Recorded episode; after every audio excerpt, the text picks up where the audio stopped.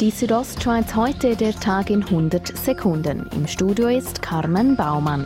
Während der Churer Fasnacht sind in der Nacht von Samstag auf Sonntag zahlreiche Diebstahlmeldungen bei der Polizei eingegangen.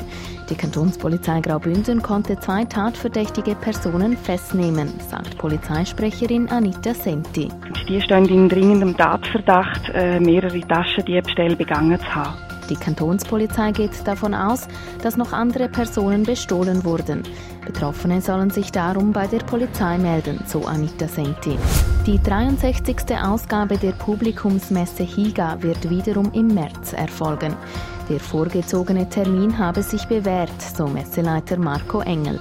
Weil jedoch die Stadt im Weltstörfli neue Bauten plant, muss künftig die Standortfrage geklärt werden. Also vor dem 2023 wird HIGA vermutlich nicht in der oberen Au stehen. Die HIGA wird am 23. März eröffnet.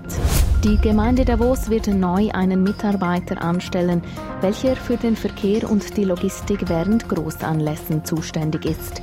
Finanziert wird die Stelle zu 100 Prozent über Gebühren, welche von den Kosten verursachenden Unternehmen und Organisationen, wie beispielsweise dem WEF, zu bezahlen sind. Der Churer Graffiti-Künstler Fabian Florin alias Bain ist von den Leserinnen und Lesern der Südostschweiz zum Bündner des Jahres 2018 gewählt worden. Für Aufsehen sorgte Bain vor allem mit seinem Kunstwerk am Mühleturm in Chur. Der 35-Jährige setzte sich bei der Wahl gegen Mauro Caviezel, François Stahel, Julia Müller und Christian Jenny durch. Die Südostschweiz heute, der Tag in 100 Sekunden, auch als Podcast erhältlich.